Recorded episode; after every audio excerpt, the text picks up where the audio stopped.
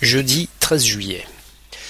Nous essayons de prendre un peu d'avance dans notre travail, car durant le week-end de trois jours qui arrive, du fait de la fête nationale du 14 juillet, la charge de travail sera allégée. Tout de suite après, les choses s'accéléreront du fait de l'arrivée imminente du Marion, avec tout ce que cela sous-entend, courrier, philatélie, tourisme, arrivée et départ de personnel. Bref, de grosses journées de travail en perspective. Vendredi 14 juillet. Les 14 juillet sont en général chauds et secs en France. Ici, on se contentera d'un temps doux et plutôt ensoleillé, ce qui n'est pas si mal. Il ne faut pas oublier que dans l'hémisphère sud, nous sommes en hiver. La tradition veut que le personnel de chaque mission pose pour la postérité. Nous avons donc choisi le 14 juillet, date on ne peut plus symbolique, pour nous rassembler devant le restaurant afin de faire la photo traditionnelle de la 37e mission à Creuset.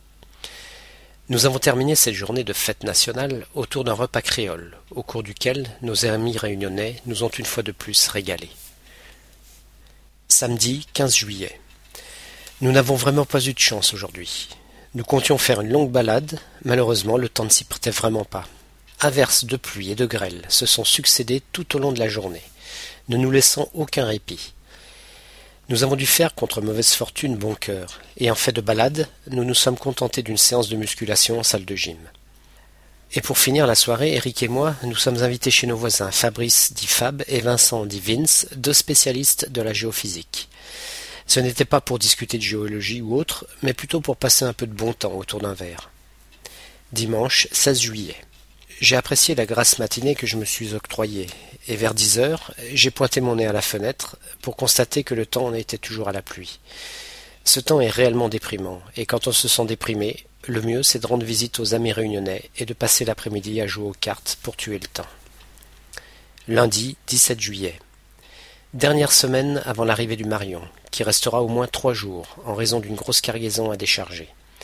De nombreux et importants chantiers sont en cours et nécessitent quantité de matériel. Je ne suis pas allé manger à midi, profitant du temps magnifique pour aller courir. Je n'ai pas pu battre mon propre record qui est actuellement de cinq manchotières, victime de crampes au bout de vingt kilomètres de course. J'espérais en faire une sixième pour mettre un coup au moral à mon adversaire direct, Eric, qui n'en doutons pas tentera très vite de battre ce record. Mardi 18 juillet. Le temps a de nouveau bien changé en une nuit. Il fait maintenant froid et humide. Nous avons passé la majeure partie de la journée enfermés dans l'agence postale pour traiter le nombreux courrier qui s'amoncellent sur le comptoir, comme avant chaque visite du bateau. J'avais vraiment besoin de m'aérer l'esprit et de me dégourdir les jambes après cette journée de travail, alors je suis allé courir un peu. Mais pas question de record de distance aujourd'hui. Ce dont j'avais envie, c'était juste de me changer un peu les idées. Mercredi 19 juillet. Nous avons de plus en plus de clients à l'agence. Il faut dire que depuis que nous avons annoncé la date limite de dépôt des lettres et paquets, les gens s'affolent un peu plus. Ce passage du Marion étant le dernier avant la relève du mois de novembre, pas question d'oublier quelqu'un, membre de la famille ou ami, à qui envoyer une petite lettre du bout du monde. Dans l'après-midi, nous avons eu un orage terrible, et j'ai tremblé pour mes émetteurs et l'autocommutateurs qui craignent particulièrement la foudre. L'orage passé, j'ai fait un petit tour des installations pour constater que tout était en ordre. Nous avons juste eu à déplorer une coupure de liaison radio avec Kerguelen pendant environ deux heures, pas à cause d'une défectuosité du matériel, mais tout simplement à cause des problèmes de propagation des ondes électromagnétiques, phénomène assez courant sous ces latitudes. En Terre Adélie, au pôle sud, il n'est pas rare que nos collègues de la base du Mont-Durville soient coupés du monde pendant une semaine à cause de ces phénomènes. Jeudi 20 juillet. Ce matin, la Croix du Sud, un bateau de pêche, est dans la baie du Marin pour faire soigner un malade. Notre médecin va donc monter à bord. Lui qui souffre du mal de mer, il faudra le soigner à son tour, pour ausculter le marin. Les colis continuent d'affluer et nous sommes littéralement submergés sous les paquets et enveloppes. Nous allons probablement faire des heures sup ce soir. Vendredi 21 juillet. Quand vous fixez une date limite, il se trouve toujours des gens qui se pointent après cette limite. Ce matin, nous avons donc réceptionné les colis de ces retardataires, qui sont souvent les mêmes d'ailleurs. Certains courriers nécessitent un traitement particulier, et seul Eric a l'autorité pour le faire.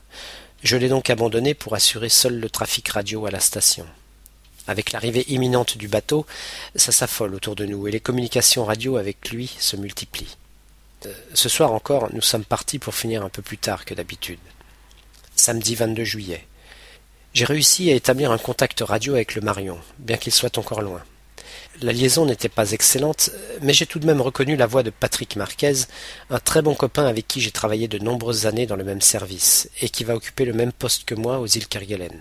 Sacrée coïncidence. Nous avons fermé la station un peu plus tôt que d'habitude, car ces derniers jours ont été assez épuisants. Nous avions besoin de repos et surtout de détente. Quoi de mieux pour ça que de prendre un verre chez les Réunionnais, tout en faisant une petite partie de cartes pour patienter jusqu'à l'heure du repas?